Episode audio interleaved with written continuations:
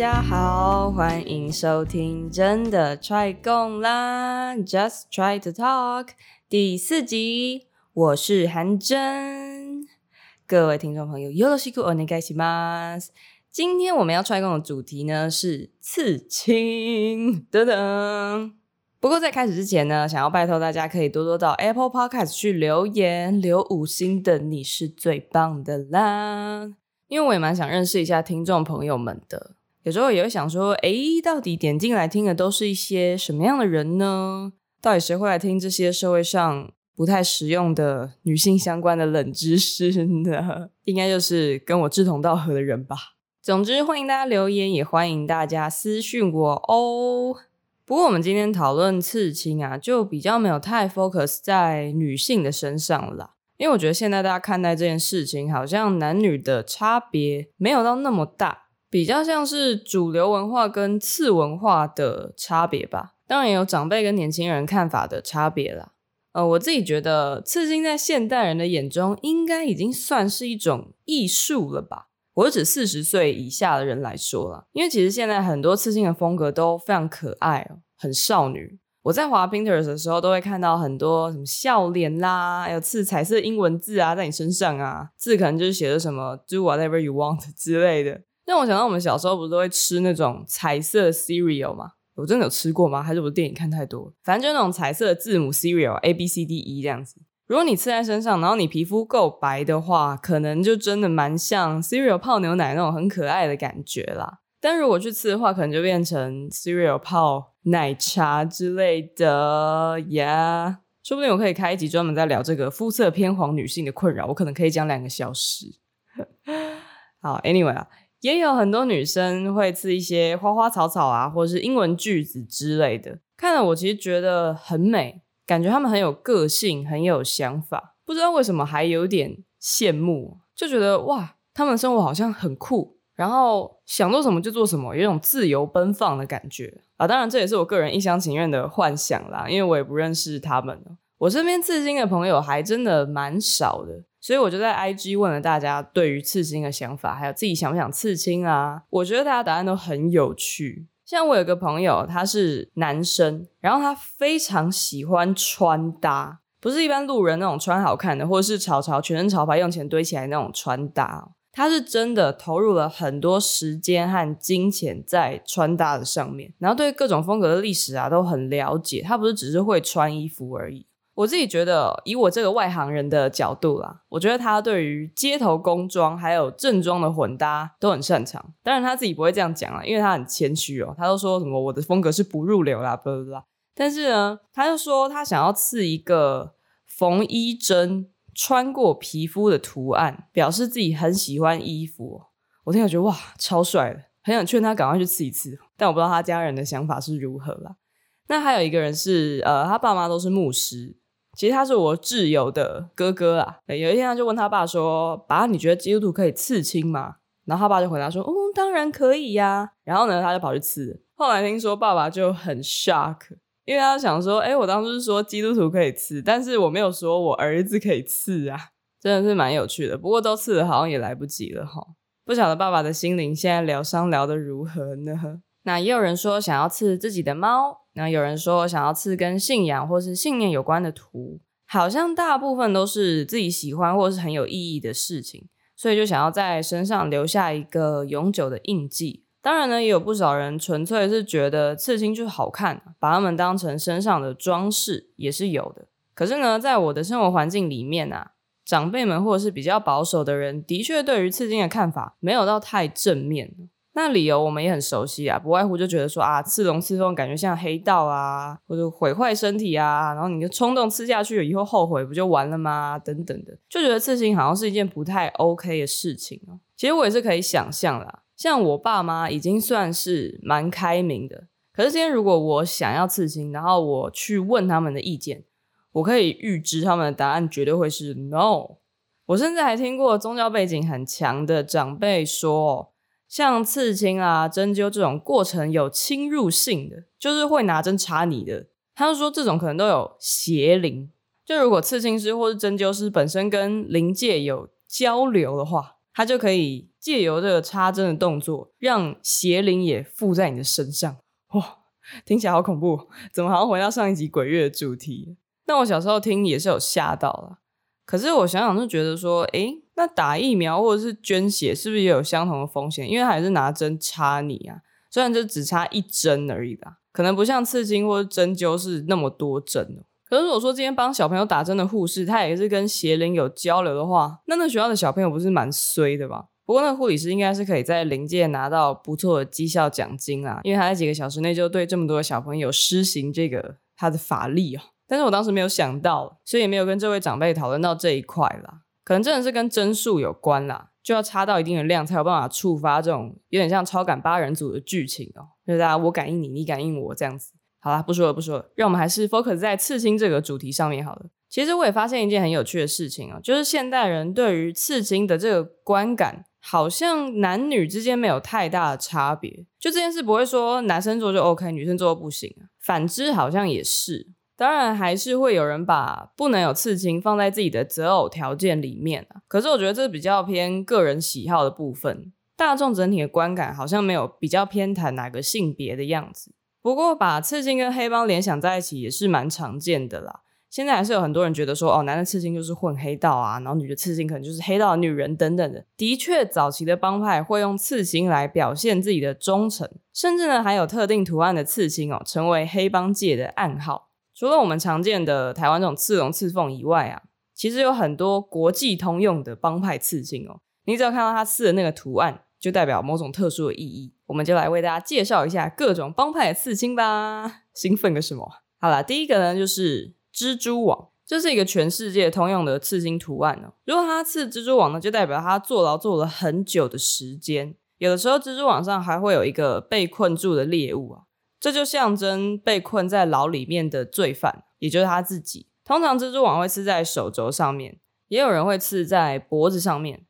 通常呢都是黑色的，因为这种刺青很多都是在监狱里面刺的，我们要称为监狱刺青。那你说，诶，监狱里面难道有材料可以刺青吗？当然是一些偷偷取得的临时材料啦，比如说把吉他弦当成刺青的针啊，然后把炭灰当成黑色的颜料啦，然后用小零件自己组纹身的用品啊。所以通常监狱里面的刺青呢，都只有黑色的线条轮廓，缺少颜色和阴影的部分。因为在监狱里面实在是没有办法给你刺什么彩虹小马的颜色啦。所以如果你要是看到一个彩色的蜘蛛网，那可能是喜欢蜘蛛网的人去刺的，而不是表示他是一个罪犯。另外一个长期服刑的记号就是没有指针的钟，这就代表说时间都为我而停滞了，在监牢里面没有时间感。那这些囚犯就认为时间是没有意义的，也不会去计算自己待在监狱有多久的时间。哇，可能被判了无期徒刑就比较会这样想。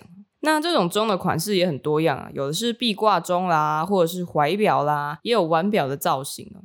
那每个人的钟长得也都不一样，但是共同点就是没有指针。那我在看到这个刺青的时候，不晓得为什么就想到达利的作品。他不是有一幅画里面画了很多融化时钟嘛？那幅画叫《记忆的永恒》。但是达利本人其实一直都没有为这个作品赋予意义。他只有说他这些融化的时钟是从气死融化的样子得到灵感的。但是呢，没有人知道它真正的意义是什么。有的人就认为说是表达时间的流逝是你无法逆转的，是这种很浪漫的观念。然后我看一看，我就突然好想要刺一个融化时钟在身上，怎么办呢？是不是回去要家庭革命一下？再等一下，修淡季嘞哈。再来呢是泪滴刺青，哇！如果你在路上看到有泪滴刺青的人，真的要小心一点哦。在美国，通常这是杀过人的记号，据说是起源于加州的芝加哥黑帮。在另外一些地方，也会代表说你被关了很久啊，或者是代表你对死去亲人的哀悼。那如果这个泪滴是空心的，只有框线，表示这个人呢曾经谋杀未遂，或是呢他的好朋友至亲被杀了，他正在计划要报复杀回去。可能他报复成功的话，就会再去把那个眼泪填满。那还有比较常见的刺青就是老虎啊，老虎就没有什么太特别意义，因为老虎就是力量跟强壮的象征嘛。特别是亚洲的帮派成员很喜欢把老虎刺在胸前或者是手臂上面，有的人也会刺我们传统常看到的左青龙、右白虎等等的，就是东方刺青非常受欢迎的图案。还有一种现在也蛮常见的刺青，就是小丑的面具，它意思有点偏向乐极生悲。或是年少轻狂之后徒伤悲，哦，笑着笑着就哭了 之类的。然后 anyway 就是类似这样的意思啊。那这个小丑的面具呢是有两个，然后一个是笑的，一个是哭脸。在拉丁美洲还有亚洲的帮派成员特别常见。据说可能是表达他们被海关逮到持有大量的毒品和枪支啊，这时候的心情哦。因为这些基层的帮派成员可能就要替上面去蹲苦牢了，真的，要是我也想哭啊。但我之所以会说现在已经慢慢普及，是因为我曾经看过一个女 YouTuber，她也有类似的刺青，可是呃，她感觉应该是没有在混黑道啦。她介绍刺青的时候就说，这是象征两面的她，以笑脸面对世界，然后把哭泣留给自己，类似这样的意思。除了以上这些呢，还有很多种监狱的刺青有特殊的意义。甚至有的刺青是可以辨识你的犯罪专业是哪一种哦，啊，你是小偷还是杀手啊，等等的，将会有特殊的相对应的刺青。大家如果有兴趣的话，可以去研究一下。那因为我们今天呃不是以帮派刺青为主啦，这只是其中一个类别而已。这些知识就是以备不时之需啦。比如说下一次如果看到一个人啊刺了三滴眼泪在脸上的话，哇，我可能就会对他非常的有礼貌，免得我变成他的第四滴眼泪在他的脸上，好不好？如果不是囚犯，不是帮派的话，刺青还有什么特殊的意义呢？其实刺青在很多古老的文化里面都是很平常的事情哦。像我们最熟悉的嘛，国小课本都会出现泰雅族的纹面。纹面是泰雅族人一个很重要的传统哦。基本上，纹面是一种被社会认可的记号哦。如果你是男生的话，你必须要在战场上或是打猎的时候有英勇的表现，或是你猎到人头，你才有资格纹面。那女生呢？你需要具备织布的本领才可以纹面。那在他们自己的文化当中，他们当然不觉得纹面是丑或者是破坏面庞哦。有一种说法是呢，纹面可以让所有的少女都变得一样美丽。所以呢，少女到了结婚的年龄，男生就无法分辨她的容貌是否漂亮了，因为大家都一样美。而且如果这个少女的纹面颜色很深，然后花纹很清楚的话，就代表这个女生呢又贞洁又娴熟啊。出嫁的时候呢，就可以跟男方多要一些聘礼，或者是嫁到比较好的老公。而且在以前泰雅族人猎人头的时候啊，因为大多数被猎的 人头都是没有纹面的嘛，所以就可以辨识敌我这样子。这也是在战争的时候增加团结跟防止错杀的好方法。那早期这个传统还盛行的时候呢，他们是认为成年以后，如果你还不纹面的话，部落里面会有人病死，不吉利的象征。然后，如果你娶了一个没有纹面女性的话，第一个你不能生育，第二个可能你的家族会遭遇一些灾厄。在这样的传统之下呢，纹面不仅仅是个人的私事，更是关乎整个部落的公众大事。如果你不纹面的话，你就等于违逆了整个部落。最严重的状况，你甚至可能会被驱逐。不只是泰雅族哦，赛德克族啦、泰鲁格族啦、塞夏族都有彩虹桥的传说。他们觉得哦，人死后呢，祖灵会在通往灵界的彩虹桥旁边守候。如果死者是有纹面的话，灵魂就会被顺利的接到桥的彼岸。但是如果没有纹面的话呢，他就不接你，然后你就要走桥下，然后桥下就是很困难重重啊，所以你要经历一段艰辛的路程，你才能到达那个呃灵界的彼端哦。所以这一切都让纹面成为一位泰雅族原住民，或甚至其他族原住民人生中必经的大事。但是之后到了日治时代就没有这么自然了。在一九一三年，日本在台湾推行皇民化政策，认为纹面是不文明的象征，就禁止纹面。那禁止的手段有很多，包括没收这个纹面的工具啊。然后也对纹面的人呢，处以各种处罚，拘留、劳役、罚金等等，甚至整个部落都会被处罚。有的纹面的人甚至被迫用手术去把纹面刮除。这些手段都让纹面传统快速的没落。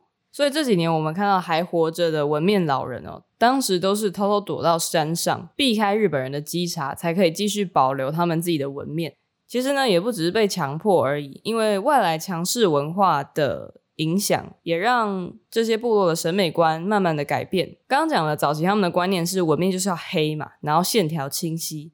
接触外来文化之后，审美观就变成，诶，脸要白白净净的才好看。所以有部分的纹面老人也自己觉得纹面很丑或者是很丢脸，所以就自愿用外科手术去去除这些纹面的图案，纹面的人口也因此就锐减。那我看到这个，其实觉得蛮惊讶，也蛮难过的。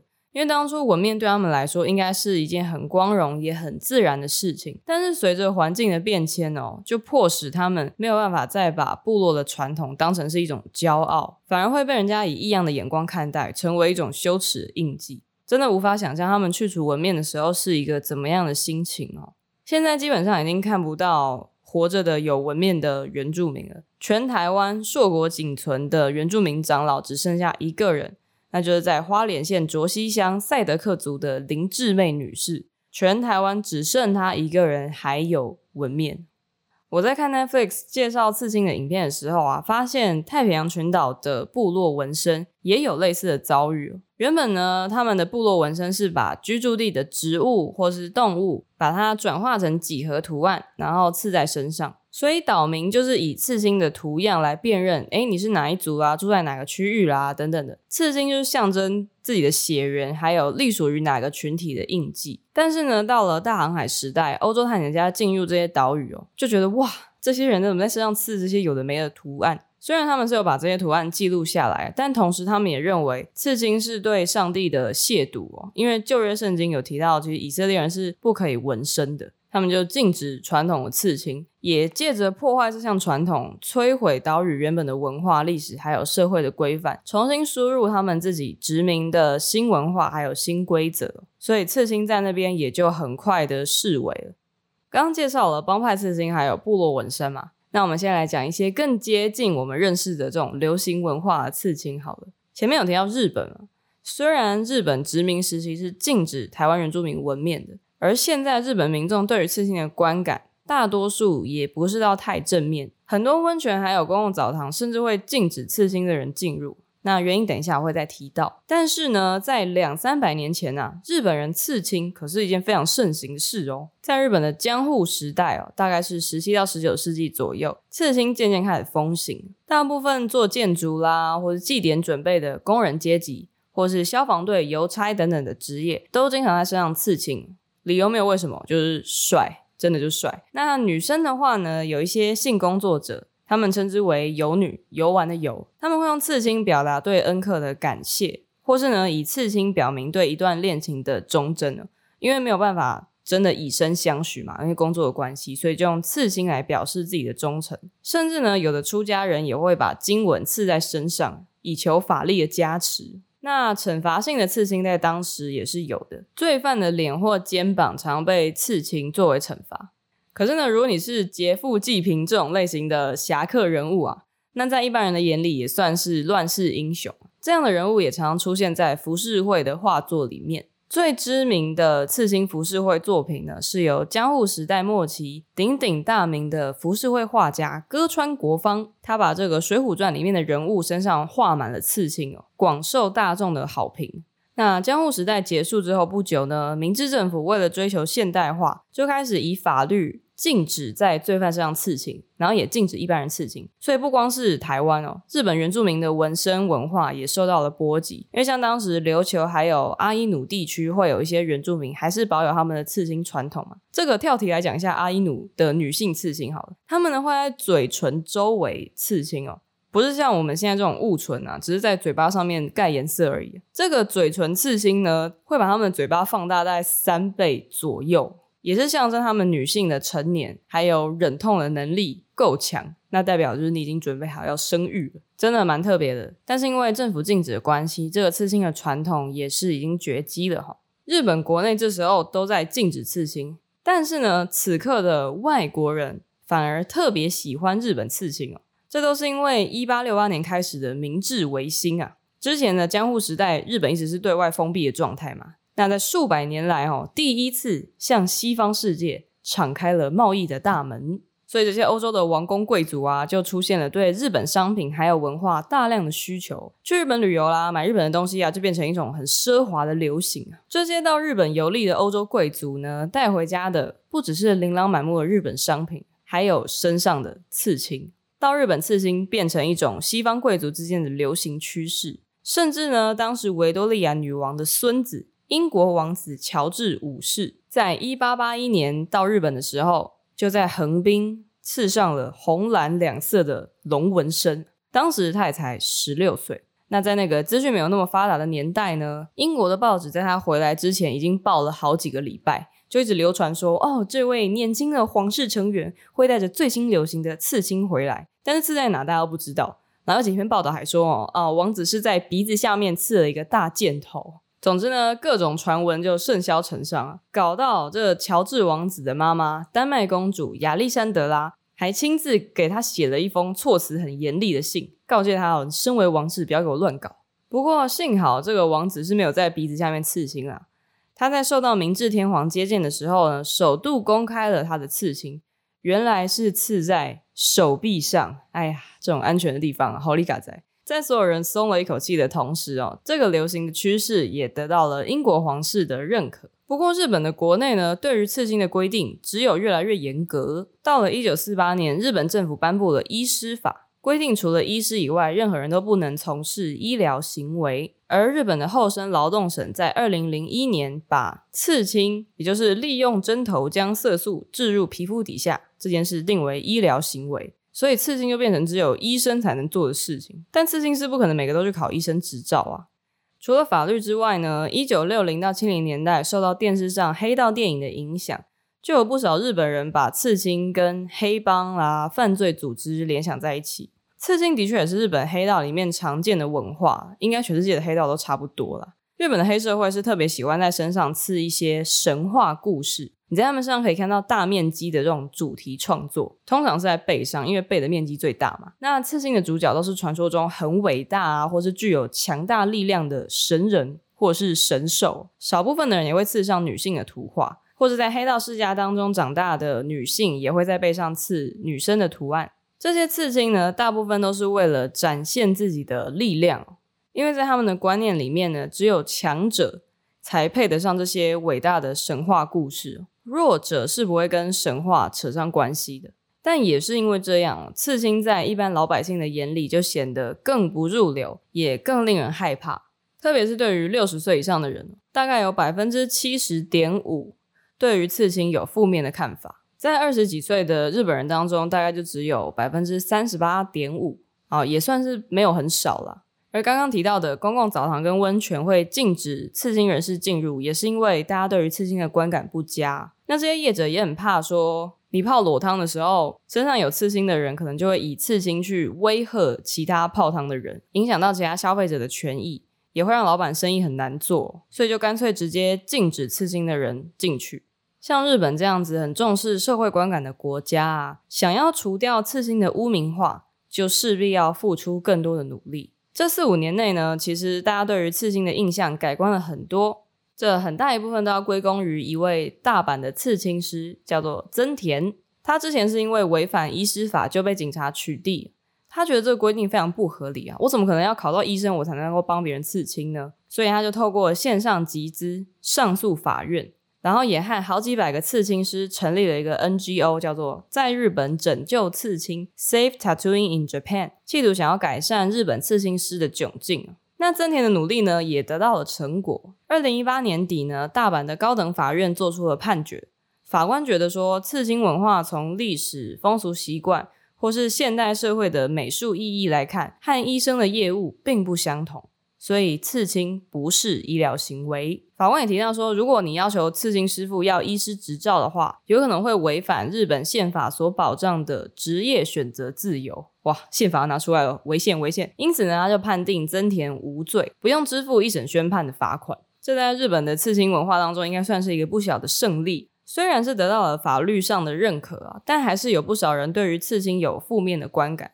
另外一位日本资深的刺青师就认为哦，想要消除社会大众对于刺青的歧视，就要从自己的生活上做起。因为他的身上有很多刺青哦，他要说他与人相处的时候一定会保持友善和礼貌，让大家觉得说，诶，其实刺青的人不一定都是想象中的黑帮分子或者是蛮横无理的小混混。我觉得他蛮有心的，虽然歧视本来就是不对啦，可是如果光是要求别人不带偏见，其实很困难。那在一个权力对等的情况之下，如果你能够让自己的行为去打破别人的偏见，那那个偏见一定会消失得更快嘛。那如果是权力不对等，就像前面说的增田被取缔啊，那他当下也不能够拒绝这个惩罚，那就势必要采取一些权力救济的手段嘛。增田也很积极的上诉啊，成立 NGO 啊，都是采取这种正规的方式。我觉得其实他们也是很聪明的，他们一定知道日本民众对于刺青的观感是如何。所以，如果你想要说服大众，刺青是一门正规的艺术，是一个正常的职业。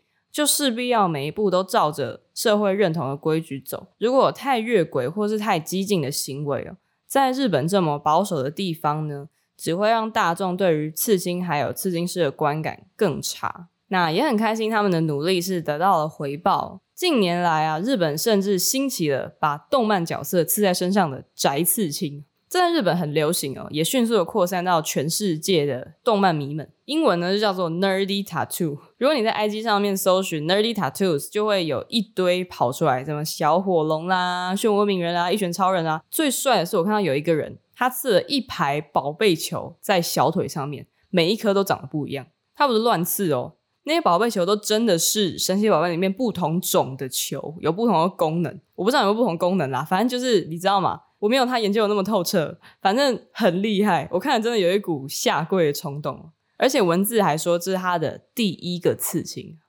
哇，真的，我觉得要宅就要宅成这样，你就要表达我宅我骄傲怎样？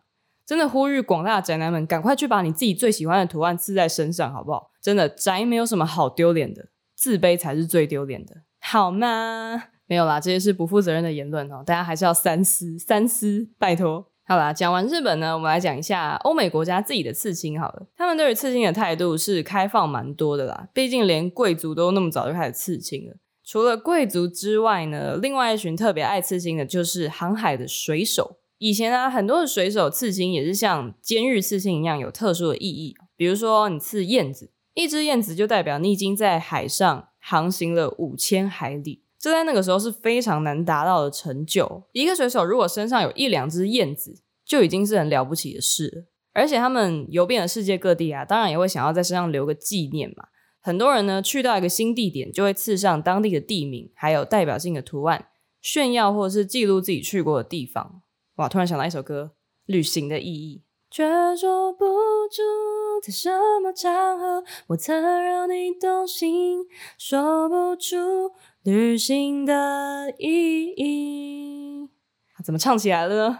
啊，不管，七真赞赞赞，永远的女神。好了，我们回到这个水手的部分，在这边你可以看到呢，日本传统的刺青和欧美传统有很大的不同。日本人呢喜欢把神话和力量刺在身上，借由刺青提升自己的形象，也希望能够得到神力的加持。可是呢，欧美传统的刺青大多是以记忆当做元素。像我去了哪里啦，我达成了什么成就，对他们来说，刺青是自我的展现，还有自我揭露。我身上的图案就代表我这个人的种种。跟日本刺青比起来，这是非常个人主义的文化。我猜这也是为什么欧美国家对于刺青的观感没有那么的负面，因为他们很早就发展出这种具有个人意义的刺青文化。另外一个让刺青普及的关键，就是机器纹身的发明。以前刺青都是一针一针刺嘛，旷日又费时。但是到了一八九一年呢，第一支刺青电动笔问世，想要全身刺满刺青呢，变得没有那么困难。而当时一般老百姓最常见到的满身刺青的人，不是帮派分子，而是马戏团明星。因为当时呢，美国的马戏团文化非常盛行哦，马戏团就在各地巡回啊，除了表演特技以外，也展示各种奇特外表的人物。刺青的人就是其中一种。他其实也不用干嘛，除了刺青的时候很痛之外哦，展示的时候他光是站在那里，对于老百姓来说就是一种表演，因为他们根本没有看过这样的人，基本上跟观赏用动物的作用应该是差不多的啦。值得一提的是呢，这份工作也提供当时的女性一个新的经济独立的机会。虽然说呢，全身刺满刺青是一条不归路。展示身体可能也让人会联想到物化啦、剥削啊等等的。可是不可否认，这是一份当时女性能够从事的有收入的工作。虽然它可能算是比较偏门的工作。那水手刺青和马戏团刺青演变到现在呢，就成为了美国的一种传统纹身风格，叫做 Old School。很多擅长 Old School 风格的老刺青师啊，都是在马戏团风行的时代长大的。通常这种美式的 old school 纹身呢，具有粗线条的轮廓。如果有上色的话，色彩都非常的鲜艳，经常用红、黄、绿等等彩度很高的原色，还有增加立体感的黑色阴影。那常见的图案有爱心啦、玫瑰花、船锚等等的，也经常加上各种的文字，像日期、名字等等都相当的常见。不管是 old school 刺青，还是宅刺青、艺术刺青等等的，在社群媒体普及的今天呢、啊，只要滑滑手机就可以找到世界各地的作品，还有刺青师，也让年轻世代刺青的人数激增啊。现在年轻一辈的人呢，如果去刺青，我想都跟黑道是没有太大的关系的。毕竟你看那些图案的设计哦，如果是 for 黑帮的话，真的是不够硬派，还要再加油。哪有人会刺一些花花草草或夕阳，然后说自己是混黑帮的？因为太多愁善感了吧？你这样在黑帮怎么混得下去呢？对不对？通常呢，一般人刺青是为了展现自我，对于刺青的图案啦、画风也都很有自己的想法。我觉得其实有点像跟刺青师共同创作的一个概念。像我的一个女生朋友啊，少数有刺青的朋友，她就是在脚踝后面刺了一个小的刺青。那她刺青的故事呢，就是那个时候她刚开始工作，非常的兴奋，就想要把进入职场的这段时间记录下来，然后就刺了一个跟他职业有关的小小的图案。他说他那时候也没有真的上网做很多功课，就是看到家附近有一间刺青店，然后某天心血来潮，他就直接走进去，真的超勇敢的。可是刺青师很负责任的，没有当场就帮他刺，是先跟他讨论图案和概念，然后自己重新画图之后，再约他到现场再刺青。那他说整个过程呢，除了很痛以外，非常的 peaceful。好，我这个朋友呢，其实家里也蛮传统的，他也是从小去教会。刺青这件事其实也是先斩后奏啦，就是刺了才让家里知道这样子。那妈妈一开始还蛮不能接受的，可是可能因为她刺的图案很小，然后又在一个很不明显的位置，其实穿袜子一下就遮住了，所以后来也没有真的怎么样。其实也不能怎样啦，因为都已经刺了嘛。那一开始提到的那位牧师爸爸，不知道大家记不记得？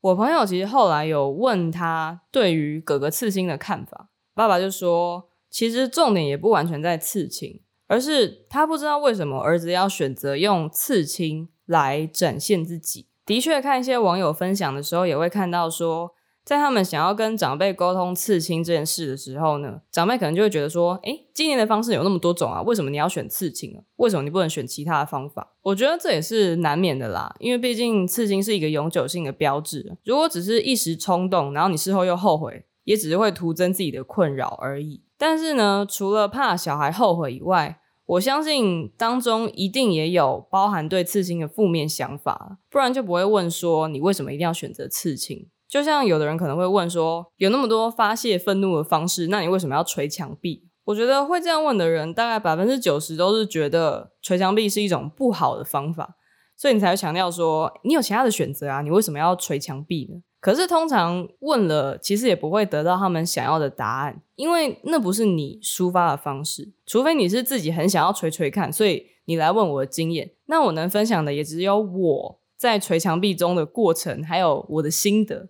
可是我没有办法告诉你捶墙壁这件事情哪里对，或是哪里不对，因为就算我讲了，也只是我的看法而已。